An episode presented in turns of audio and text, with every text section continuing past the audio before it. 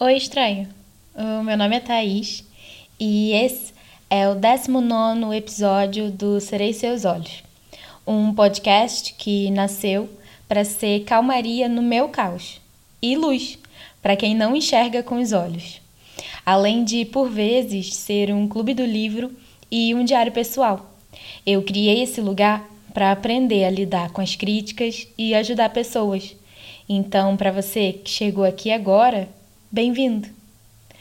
O meu recado de hoje, de novo, é: fica em casa. Se você pode ficar em casa, fique em casa. Se você tem que sair para trabalhar, só saia para trabalhar. Os tempos continuam difíceis e a tendência ainda é piorar. Então, fique em casa para a gente tentar reduzir esse tempo de quarentena. Aproveita o isolamento, vai, maratona meus episódios. Eu falei isso da última vez, mas ainda é uma verdade. Ou vai lá no Instagram e conversa comigo. É o arroba serei seus olhos. Também tô aqui, de bobeira. Eu tive dois dias ausentes por conta de alergia, suspeita, tensão, mas tá tudo bem, eu tô de volta, tá tudo sob controle. Não, não testei positivo nem nada.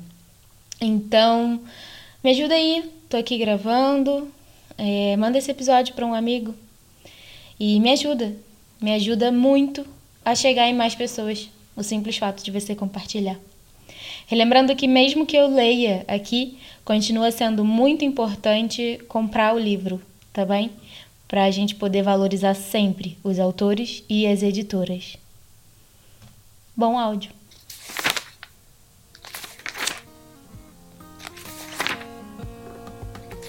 O Diário de Anne Frank. Já me perdi qual é essa parte, mas é a segunda parte do livro. Já estamos caminhando para o final e iniciando na página 303. Sábado, 18 de março de 1944. Querida Kitty, já te contei mais sobre mim e sobre os meus sentimentos do que alguma vez já contei a alguém. Portanto, por que não incluir o sexo? Os pais e as pessoas em geral são muito peculiares no que diz respeito ao sexo. Em vez de dizerem tudo aos filhos e às filhas quando estes têm 12 anos, mandam as crianças sair da sala sempre que o assunto vem à baila. E elas acabam por ter que aprender tudo sozinhas. Mais tarde, quando os pais reparam que os filhos conseguiram, de alguma forma, obter essa informação, presumem que eles sabem mais ou menos do que na realidade sabem. Então, por que é que não tentam remediar a situação falando sobre isso abertamente? Um grande obstáculo para os adultos, embora na minha opinião seja pouco importante, é o fato de temerem que os filhos deixem de encarar o casamento como sagrado e puro, assim que se apercebem de que, na maior parte dos casos, essa pureza não passa de um disparate. No que me diz respeito, não acho errado que o homem traga um pouco de experiência para o casamento. Afinal de contas, isso não tem nada a ver com o casamento em si mesmo, pois não? Pouco depois de eu fazer 11 anos, me falaram sobre a menstruação. Mas mesmo nessa altura, eu não fazia ideia de onde vinha o sangue ou para que ele servia. Quando tinha 12 anos e meio, aprendi mais algumas coisas com o Jack, já que era tão ignorante como eu. A minha própria intuição me disse o que um homem e uma mulher fazem quando estão juntos. Ao princípio parecia uma ideia de loucos, mas quando Jack o confirmou, fiquei orgulhosa de mim própria por ter chegado sozinha a essa conclusão. Também foi Jack que me disse que as crianças não saíam da barriga das mães. O produto acabado sai por onde os ingredientes entram. Foi como ela pôs a questão para mim. Jack e eu descobrimos o que era o ímen e mais alguns detalhes num livro sobre educação sexual. Também fiquei sabendo que uma pessoa pode evitar ter filhos, mas como isso funciona no interior do corpo continua a ser um mistério para mim. Quando viemos para cá, o papai me falou sobre prostitutas e etc. Mas ainda há muitas perguntas sem resposta. Se as mães não contam tudo aos filhos, eles têm de aprender ouvindo daqui e dali. Isso não pode estar certo. Bom, embora seja sábado, não estou aborrecida. Estive lá em cima no sótão com Peter. Fiquei lá sentada, a sonhar de olhos fechados e foi maravilhoso. Tua Anne. Domingo, 19 de março de 1944. Querida Kitty, ontem foi um dia muito importante para mim. Depois do almoço, correu tudo como de costume. Às cinco, pus as batatas ao lume e a mamãe me deu um chouriço de sangue para levar ao Peter. Ao princípio, eu não queria, mas acabei por ir. Ele não quis aceitar e tive a horrível sensação de que ainda era por causa da discussão que tivemos sobre desconfiança. De repente, senti que não aguentava mais e os meus olhos encheram-se de lágrimas. Sem outra palavra, devolvi a travessa à mamãe e fui para a casa de banho para chorar à vontade. Depois, decidi conversar com Peter para esclarecer as coisas. Antes do jantar, estávamos os quatro a ajudá-lo com as palavras cruzadas, pelo que não pude dizer nada. Mas quando nos estávamos a sentar à mesa para comer, murmurei-lhe: Vais praticar tua estenografia essa noite, Peter? Foi que ele me disse não. Então disse: Gostava de falar contigo mais tarde. Ele concordou. Depois de lavar a louça, fui ao quarto dele e perguntei se tinha recusado o chouriço por causa da nossa última discussão. Felizmente, não foi essa a razão. Ele simplesmente achara que era má educação parecer tão ávido. Estava muito calor lá em cima e eu tinha o rosto encarnado como uma lagosta. Por isso, depois de levar alguma água para baixo para Margot, voltei a subir para apanhar um pouco de ar fresco. Para manter as aparências, primeiro parei um pouco ao pé da janela dos Vandam, depois de ir ao quarto de Peter. Ele estava de pé, do lado esquerdo da janela aberta, portanto, eu fui pôr-me ao lado direito. É muito mais fácil falar ao pé de uma janela aberta na semi-escuridão do que em plena luz do dia, e penso que Peter sente o mesmo. Contamos tantas coisas um ao outro, tantas coisas que nem consigo repeti-las aqui. Mas foi muito bom. Foi a noite mais maravilhosa que tive aqui no anexo. Vou fazer-te uma breve descrição dos vários assuntos que abordamos. Primeiro, falamos sobre as discussões e eu lhe expliquei que as vejo agora sob uma luz diferente. E depois falamos de como nos tornamos distantes dos nossos pais. Eu falei a Peter sobre a mamãe, o papai, Margot e sobre mim. E a certa altura ele perguntou: Vocês dão sempre um beijo de boa noite uns nos outros, não dão? Um? Dúzias deles? Vocês não? Não, nunca beijei ninguém a sério. Nem no dia do seu aniversário? Sim, no dia do aniversário, sim. Falamos sobre como nenhum de nós confia realmente nos pais, e ele disse que os pais se amavam muito um ao outro e gostavam que ele confiasse neles, mas ele não quer. Eu contei-lhe que choro na cama até, ador até adormecer, e ele me disse que ia para o sótão praguejar. Disse-lhe que só recentemente é que eu e Margot nos começamos a conhecer e, no entanto, contamos muito pouco uma à outra, pois estamos sempre juntas.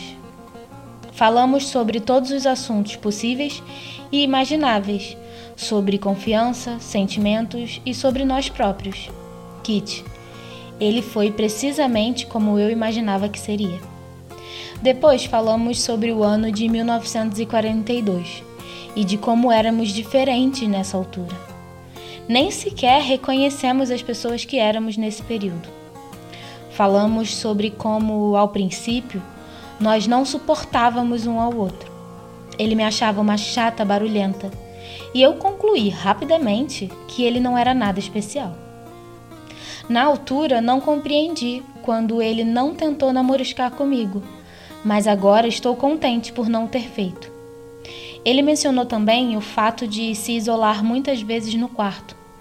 Eu disse-lhe que o meu barulho e exuberância e o silêncio dele eram duas faces da mesma moeda, e que eu também gosto de paz e sossego, mas não tenho nada que seja só meu, exceto meu diário, e que toda gente prefere me ver pelas costas, a começar pelo Sr. Dussel e que nem sempre me apetece sentar com os meus pais. Discutimos como ele estava feliz por os meus pais terem filhos e como eu estou feliz por ele estar aqui. Como eu compreendo a necessidade que ele tem de afastar a sua relação com os pais e como gostaria de o ajudar quando eles discutem. Mas tu és sempre uma grande ajuda, ele disse. Como? Perguntei muito surpreendida. Com a tua alegria. Foi a coisa mais bonita que ele me disse a noite toda. Também me disse que já não se importava que eu fosse ao quarto dele, como ao princípio. Na verdade, ele até gostava. Eu também lhe disse que todos os diminutivos carinhosos do papai e da mamãe não têm qualquer significado, que um beijo aqui e ali não levava automaticamente à confiança.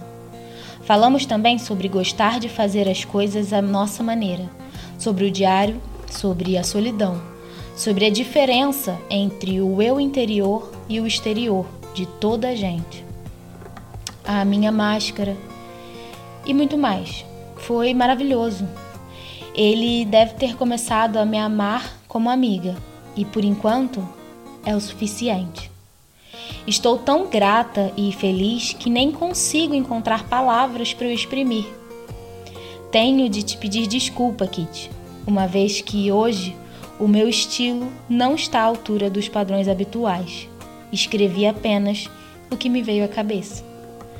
Tenho a sensação de que Peter e eu partilhamos um segredo.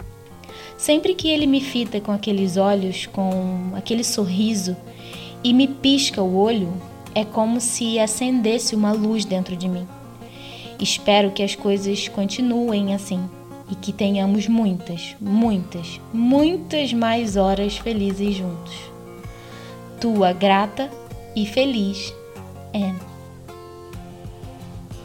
Segunda-feira, 20 de março de 1944. Querida Kitty, essa manhã Peter me perguntou se eu iria lá acima outra vez, uma dessas noites. Jurou que não o incomodaria e disse que onde havia espaço para um, havia espaço para dois.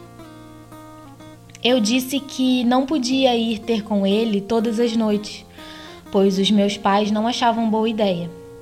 Mas ele disse que achava que eu não devia deixar que isso me incomodasse.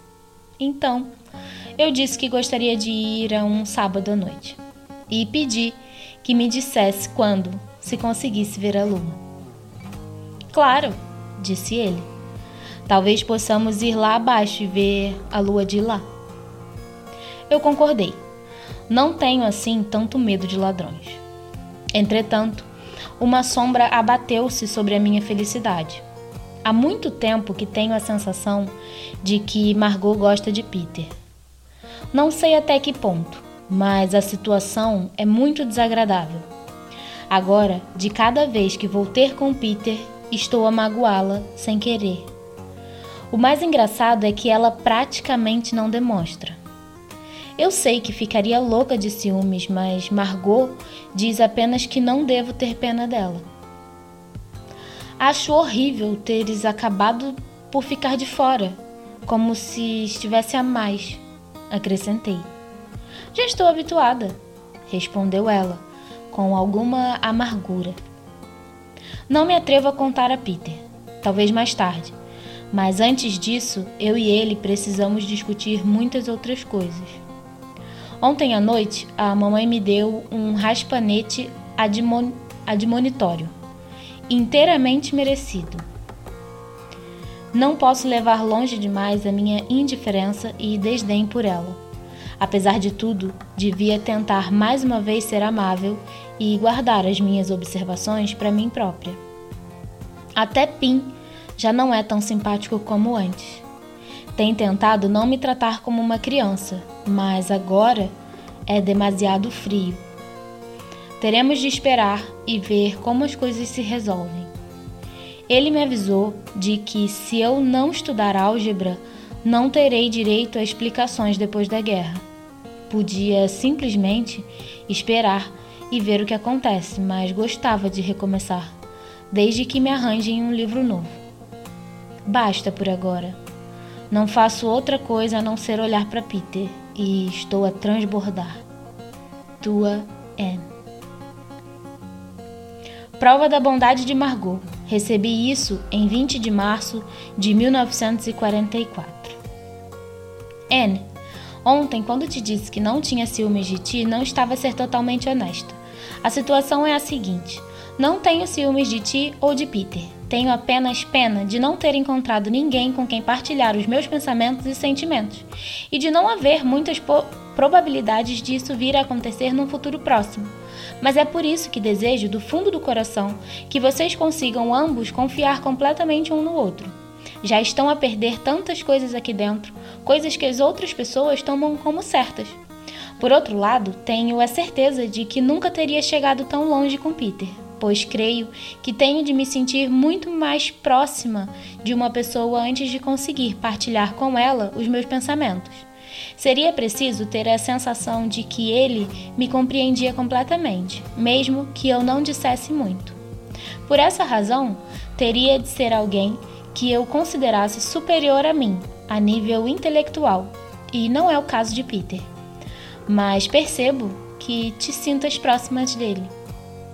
Por isso, não há necessidade de te sentires mal, pois pensarei por pensares que estás a roubar algo que me pertencia por direito. Nada podia estar mais longe da verdade. Tu e Peter só têm a ganhar com a vossa amizade. Então eu respondi: Querida Margot, a tua carta foi extremamente amável, mas ainda não me sinto completamente satisfeita com a situação e acho que nunca me sentirei. Nesse momento, Peter e eu não confiamos tanto um no outro como pareces pensar. Simplesmente, quando se está ao pé de uma janela aberta, ao pôr do sol, as pessoas dizem uma a outra do que as pessoas dizem mais uma a outra do que sob a luz viva do sol. Também é mais fácil murmurar os nossos sentimentos do que gritá-los do alto do telhado. Creio que tu começaste a dizer que tu começastes a sentir uma espécie de afeição fraternal por Peter e gostarias de o ajudar tanto como eu. Talvez o consigas fazer um dia, embora não seja esse o tipo de confiança que temos em mente. Creio que a confiança tem de vir de ambos os lados. Também penso que é essa a razão pela qual eu e o papai nunca nos tornamos tão próximos. Mas não falemos mais disso. Se ainda quiseres dizer alguma coisa, por favor, escreve, pois é mais fácil para mim dizer o que penso por escrito do que cara a cara. Sabes como eu te admiro e só espero que alguma da tua bondade e da bondade do papai tenha passado por mim e para mim. Porque nesse aspecto, vocês os dois são muito parecidos. Tua Anne. Quarta-feira, 22 de março de 1944. Querida Kitty, ontem à noite recebi essa carta de Margot. Querida Anne, depois da tua carta de ontem, tive a desagradável sensação de que a tua consciência te incomoda sempre que vais ter com Peter para estudar ou conversar. Não há realmente razão para isso. No meu coração, sei que existe alguém que merece a minha confiança. como eu a dele, e não conseguiria tolerar Peter nesse lugar. Contudo, como disseste, penso realmente em Peter como um irmão, um irmão mais novo. Temos andado a, a estudar um ao outro e pode ou não vir a desenvolver-se mais tarde uma afeição de irmão e irmã, mas não há dúvidas de que ainda não chegou a essa fase. Portanto, não há necessidade de te sentires pena de mim. Agora que encontraste companhia, aproveita o máximo que puder. Entretanto, as coisas estão a tornar-se cada vez mais maravilhosas por aqui. Penso, Kit, que pode estar a desenvolver-se no anexo um verdadeiro amor. Todas aquelas piadas sobre eu ter de casar com Peter se ficássemos cá muito tempo não eram, afinal de contas, assim tão disparatadas. Não que esteja a pensar em casar com ele, claro, nem sequer sei como ele será quando crescer. Nem mesmo se alguma vez nos amaremos um ao outro o suficiente para casar. Tenho agora a certeza de que Peter também me ama, só não sei de que maneira. Não consigo perceber se ele quer apenas uma boa amiga, se se sente atraído por mim como menina ou como uma irmã. Quando ele disse que eu o ajudava sempre quando os pais estavam a discutir, fiquei tremendamente feliz. Foi mais um passo para me levar a acreditar na amizade dele. Ontem lhe perguntei o que faria se houvesse uma dúzia de Annes sempre que aparecer para o visitar. A resposta dele foi: Se fossem todas como tu, não seria muito mal. É extremamente hospitaleiro e acho que gosta realmente de me ver. Entretanto, tem se esforçado muito com o francês estudando na cama até as dez e um quarto. Quando me lembro de sábado à noite, das nossas palavras, das nossas vozes, sinto-me satisfeita comigo mesma pela primeira vez. O que quero dizer é que, se voltasse atrás, diria as mesmas coisas e não mudaria nada como geralmente acontece. Ele é tão atraente, quer esteja a sorrir ou simplesmente sentado. É doce, bom e belo.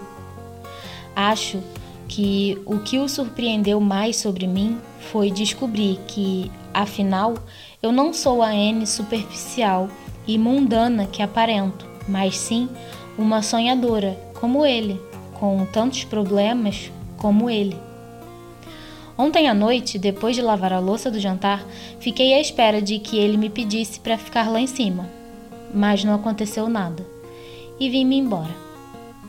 Ele veio cá abaixo dizer a Dussel que estava na hora de ouvir o rádio e deixou-se ficar ao pé da casa de banho durante algum tempo. Mas como Dussel demorou muito, ele voltou para cima. Ouviu andar de um lado para o outro no quarto e deitou-se cedo.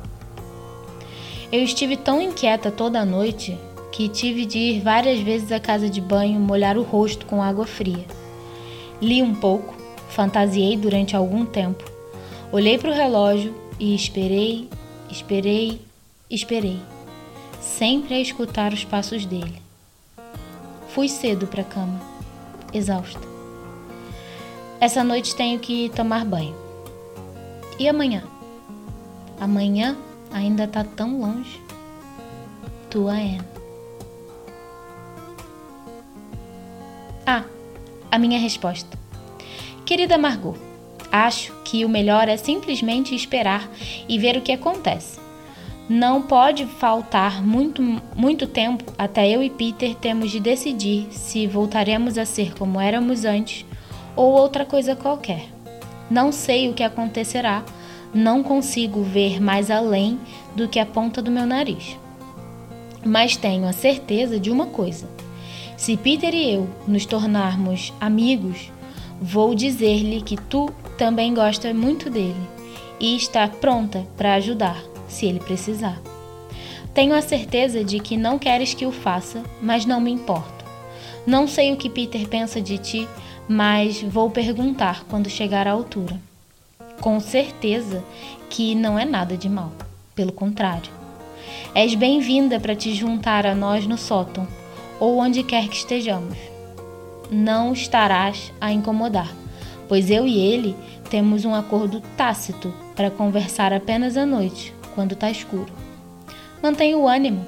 Eu estou a fazer o melhor que posso para manter o meu, embora nem sempre seja fácil. A tua vez pode chegar mais depressa do que julgas. Tua Anne. Quinta-feira, 23 de março de 1944. Querida Kitty, as coisas por aqui estão mais ou menos de volta ao normal. Os nossos fornecedores de senha foram libertados, graças a Deus. Mip regressou ontem, mas hoje foi a vez do marido dela cair de cama. Arrepios e febre, os sintomas habituais da gripe. Bip está bem melhor, embora ainda tenha tosse, e o Sr. Clayman terá de ficar em casa durante muito tempo. Ontem despen... despenhou-se um avião aqui perto. A tripulação conseguiu saltar de paraquedas. O avião caiu em cima de uma escola, mas felizmente não estavam crianças lá dentro houve um pequeno incêndio e morreram duas pessoas. Enquanto os aviadores desciam, os alemães pulverizaram-nos com balas. As pessoas da cidade que assistiram ferviam de raiva ao ver uma ação tão covarde. Nós, refiro-me às senhoras, também ficamos assustadas de morte. Odeio o som de tiros. Agora, voltando a mim. Estive com Peter ontem e, de alguma maneira, honestamente, não sei como, acabamos a falar de sexo. Eu não me tinha, eu já me tinha decidido há muito tempo a perguntar-lhe algumas coisas. Ele sabe tudo. Quando lhe disse que eu e Margot não estávamos bem informadas, ele ficou espantado. Eu contei-lhe muitas coisas sobre Margot, a mamãe e o papai, e disse que ultimamente não atrevo a perguntar-lhes nada. Ele se ofereceu para me esclarecer e aceitei, de boa vontade. Explicou-me como funcionam os contraceptivos e perguntei-lhe muito ousadamente como que os rapazes sabiam que já eram crescidos. Ele teve que pensar sobre a pergunta. Disse que me diria à noite e eu lhe contei o que aconteceu com a Jack e disse que as meninas são indefesas contra rapazes mais fortes. Bom, não precisa de ter medo de mim, ele disse. Quando voltei nessa noite, me explicou como eram as coisas com os rapazes. Ligeiramente embaraçoso, mas mesmo assim é ótimo poder discutir essas coisas com ele. Nem ele nem eu tínhamos alguma vez imaginado que seríamos capazes de falar tão abertamente com uma menina ou com um rapaz, respectivamente, sobre questões tão íntimas. Acho que agora já sei tudo. Ele me explicou muitas coisas sobre aquilo a que chama de profiláticos Nessa noite, na casa de banho, Margot e eu estávamos a falar de Bran e Tris, duas amigas dela. Essa manhã tinha uma surpresa desagradável à minha espera. Depois do, depois do pequeno almoço, Peter me chamou lá em cima. Foi um truque sujo da tua parte, disse ele. Ouvi o que tu e Margot estavam a dizer na casa de banho ontem à noite. Acho que só queria descobrir até onde iam os conhecimentos de Peter para depois poderes ir às custas dele. Fiquei chocada. Fiz o que pude para lhe tirar essa ideia revoltante da cabeça. Compreendia como ele se sentia, mas pura e simplesmente não era verdade. Não, Peter, eu disse. Nunca seria tão maldosa. Disse-te que não contaria a ninguém o que me dissesses. E, e não contei. Representar dessa maneira e depois ser deliberadamente tão maldosa? Não, Peter, não é essa a ideia que eu tenho de uma piada. Não seria justo. Eu não contei nada, juro. Acredita em mim. Ele me garantiu que sim, mas acho que ainda vamos ter que falar sobre o assunto de novo. Não fiz outra coisa o dia inteiro senão pensar nisso. Graças a Deus que ele veio imediatamente ter comigo para me confrontar. Imagina se ficasse calado a pensar que eu podia ser tão má. Ele é tão querido. Agora tenho que lhe contar tudo. Duane. Sexta-feira, 24 de março de 1944. Querida Kitty, atualmente vou muitas vezes ao quarto de Peter depois do jantar para respirar o ar da noite. É mais fácil e rápido chegar a conversas significativas no escuro do que com o sol a bater-nos no rosto.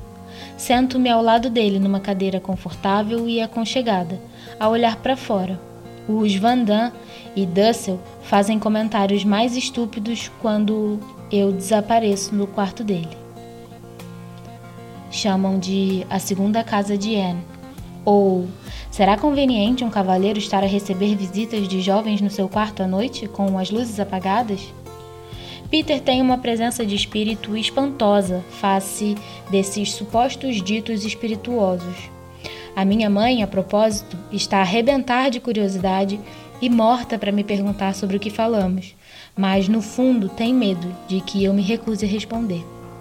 Peter diz que os adultos estão apenas com ciúme por nós sermos jovens e que não devemos levar a peito os seus comentários desagradáveis.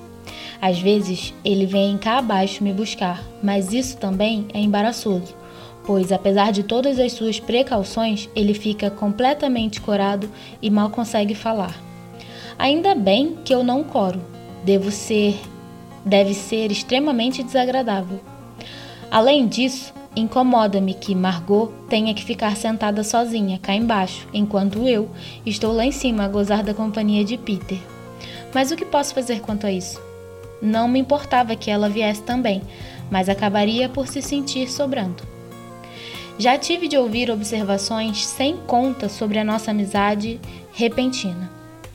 Nem te sei dizer quantas vezes a conversa à mesa já foi sobre o casamento da Anne se a guerra demorar mais cinco anos.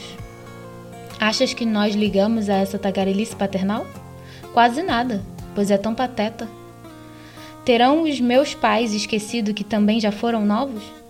Aparentemente, sim. De qualquer maneira, eles riem de nós quando estamos sérios e ficam sérios quando nós estamos a brincar.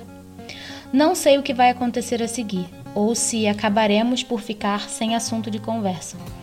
Mas se as coisas continuarem assim, acabaremos por conseguir estar juntos sem falar.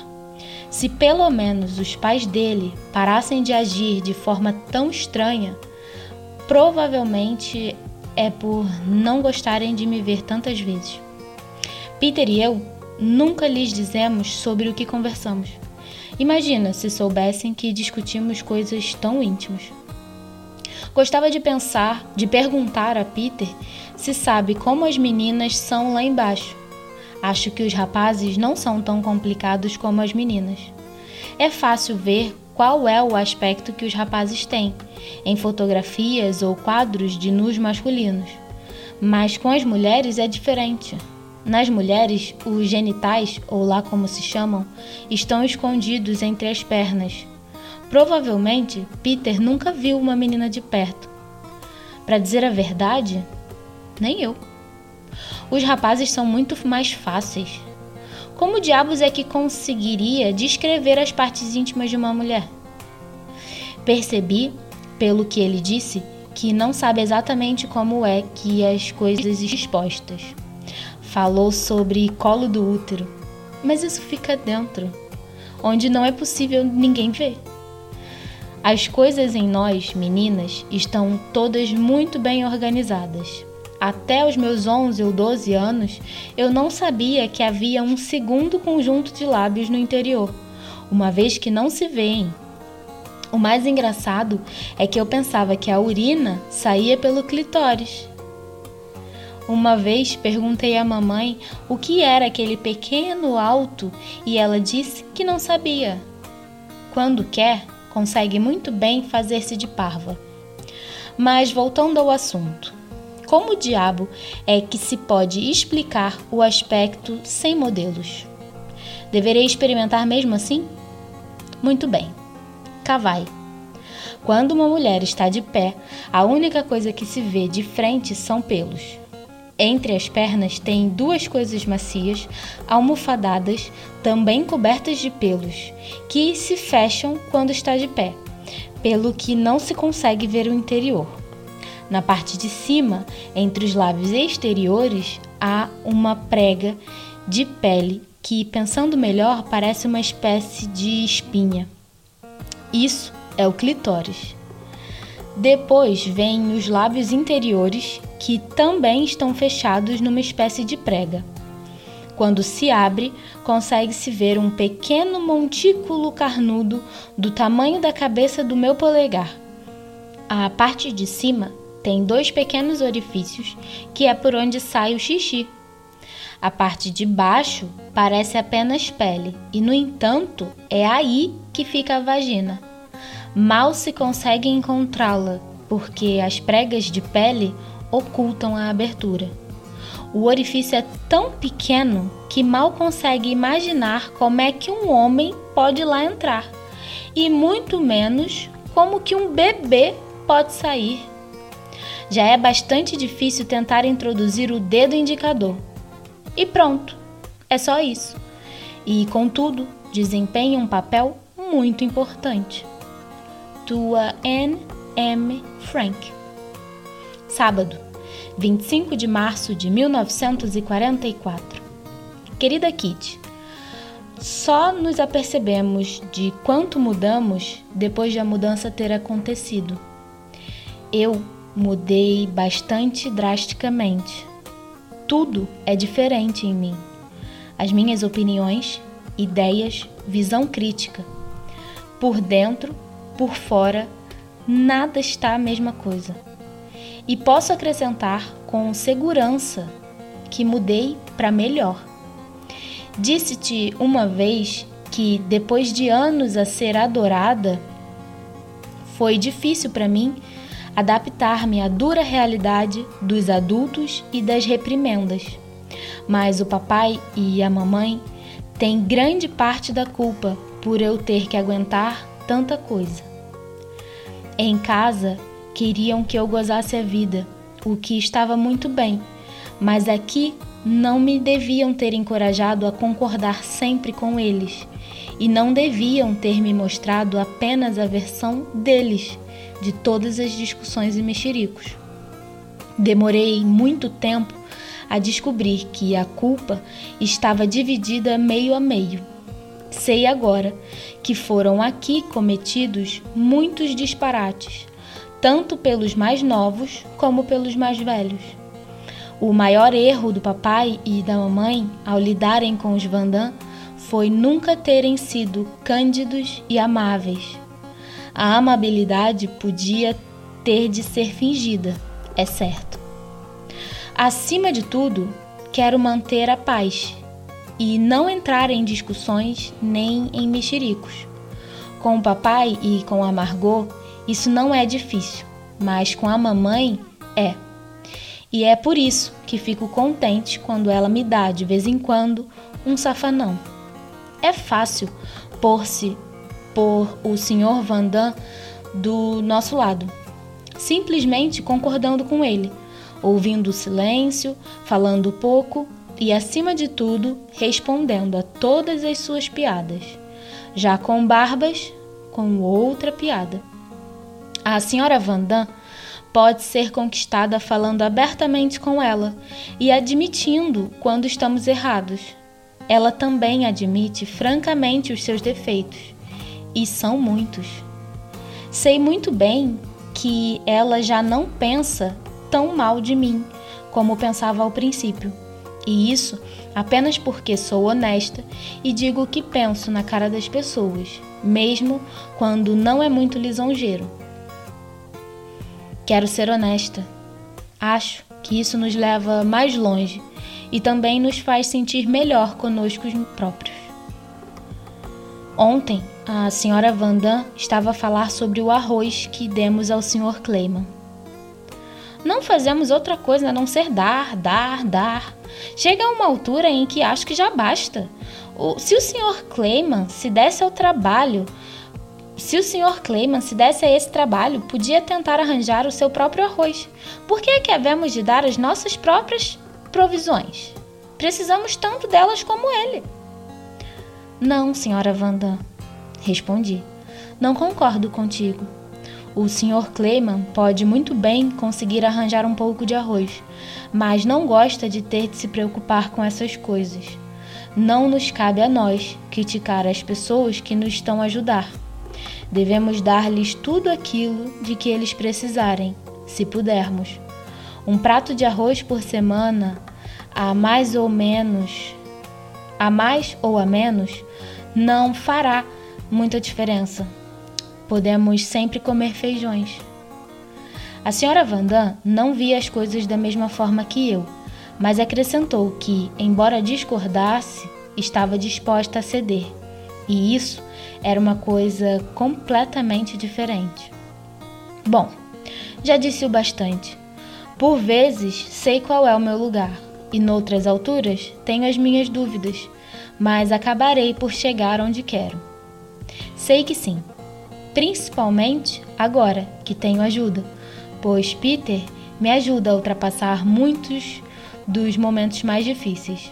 Honestamente, não sei até que ponto ele me ama e se alguma vez chegaremos a ponto de nos beijar. De qualquer modo, não quero forçar a situação. Disse ao papai que ia muitas vezes para o pé do Peter e perguntei-lhe se ele aprovava. E é, é claro que ele aprova. Agora é muito mais fácil dizer a Peter coisas que normalmente guardo só para mim. Por exemplo, disse-lhe que mais tarde quero escrever e, se não puder ser escritora, gostava de escrever, mesmo que tenha outro emprego. Não tenho muito em termos de dinheiro ou bens materiais. Não sou bonita, inteligente ou esperta, mas sou feliz e tenciono continuar a ser. Nasci feliz, adoro as pessoas, tenho uma natureza confiante e gostava que toda a gente fosse também feliz. Tua amiga devotada, Anne M. Frank. Um dia vazio, embora límpido e brilhante, é tão escuro como qualquer outra noite. Escrevi isso há algumas semanas e já não se aplica, mas resolvi incluí-lo porque os meus poemas são poucos e muito espaçados. Segunda-feira, 27 de março de 1944. Querida Kitty, pelo menos um grande capítulo da nossa vida no esconderijo devia ser sobre política, mas tenho evitado o assunto, uma vez que me interessa pouco. Hoje, no entanto, vou dedicar uma carta inteira à política. É claro, há muitas opiniões diferentes sobre esse tópico, e não é surpreendente ouvi-lo frequentemente discutido em tempos de guerra. Mas discutir tanto sobre política é simplesmente estúpido. Eles que riam praguejem, façam apostas, resmunguem e tudo mais que quiserem, desde que estejam dispostos a sofrer as consequências. Mas discutir, não, pois isso só torna as coisas piores. As pessoas que vêm do exterior nos trazem muitas notícias que mais tarde se revelam falsas. Contudo, até agora, o nosso rádio nunca nos mentiu. Jen, Mip, o Sr. Clayman, Bip e o Sr. Kugler têm altos e baixos nas suas disposições políticas, embora Jen menos do que os outros. Aqui no anexo, o estado de espírito nunca varia.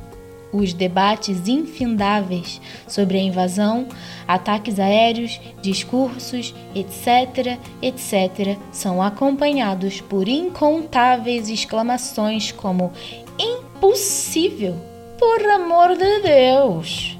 Se só agora é que estão a começar, quanto tempo ainda vai durar? Está a correr esplendidamente. Ótimo! gut. Otimistas e pessimistas, para não falar dos realistas. Ventilam as suas opiniões com uma energia infatigável e, como com todo o resto, todos têm a certeza de deter o monopólio da verdade. Uma certa senhora aborrece-se por o marido ter uma tal fé suprema nos ingleses, e um certo marido ataca a esposa por causa dos comentários arreliadores e depreciativos que ela faz sobre a sua nação adorada. E assim é, de manhã até a noite. A parte mais engraçada é que nunca se cansam da conversa eu descobri um truque e o efeito é avassalador, tal como picar alguém com um alfinete e vê-lo saltar. Aqui está como funciona. Começo a falar de política. Basta uma única pergunta, uma palavra ou uma frase e em menos de nada a família está toda envolvida. Como se as notícias da Wehrmacht alemã e a BBC inglesa não fossem suficientes, acrescentaram agora avisos especiais de ataques aéreos. Numa palavra, esplêndido. Mas o outro lado da moeda é que a Força Aérea Britânica está ativa dia e noite, tal como a máquina de propaganda alemã, que debita mentiras 24 horas por dia. Familiar, não? Assim, o rádio é ligado todos os dias de manhã, às 8, quando não é mais cedo, e escutado ao longo de todas as horas até as 9, 10 ou menos 11 da noite. Essa é a melhor prova de que os adultos têm uma paciência infinita, mas também de que os seus cérebros estão feitos em purê isso é, alguns deles, pois não quero insultar ninguém. Uma emissora, não, uma emissão, duas ao, no máximo, devia ser o suficiente para um dia. Mas não, aqueles velhos palermas. Enfim, já disse tudo. Música enquanto trabalha. A emissão holandesa a partir da Inglaterra. Frank Philip ou a Rainha Guilhermina têm todos direito à sua vez e todos encontram pelo menos um ouvinte. Se os adultos não estão a comer ou a dormir, estão aglomerados à volta do rádio falando sobre comer, dormir e política. Bolas está a tornar-se aborrecido. E só uma grande e só com grande esforço me consigo controlar para não me tornar eu própria numa velha seca e aborrecida embora com todos os velhotes que me rodeiam, talvez não fosse má ideia. Aqui está um exemplo perfeito quando, a quando de um discurso feito pelo nosso amado Winston Churchill. Nove horas, domingo à noite. A chaleira, debaixo do seu abafador, está em cima da mesa e os convidados entram na sala. Dussel senta-se à esquerda do rádio, o Sr. Vandam à frente e Peter ao seu lado. A mamãe está ao lado do Sr. Vandam, com a Sra. Vandam atrás. Margot e eu nos sentamos na última fila e Pim à mesa. Sei que não é uma descrição muito clara da nossa disposição, mas não importa. Os homens fumam os olhos de Peter fecham-se devido à tensão de estar a ouvir. A mamãe tem o seu roupão comprido e escuro vestido. A senhora Vandam treme por causa dos aviões que não ligam nenhuma ao discurso e voam alegremente em direção a Essen. O papai sorve o seu chá e Margot e eu estamos unidas de forma fraternal por Mush que se aponderou dos joelhos de ambas. Margot tem rolos no cabelo e a minha camisa de dormir é demasiada pequena, apertada e curta. Parece tudo tão íntimo, tão aconchegado e sossegado. Por enquanto é, realmente é. Contudo, aguardo com temor o fim do discurso. Eles estão impacientes, desesperados para começar outra discussão. Shhh. Como um gato atraindo o rato para fora da toca, provocam-se uns aos outros para mais disputas e desavenças. Tuayan.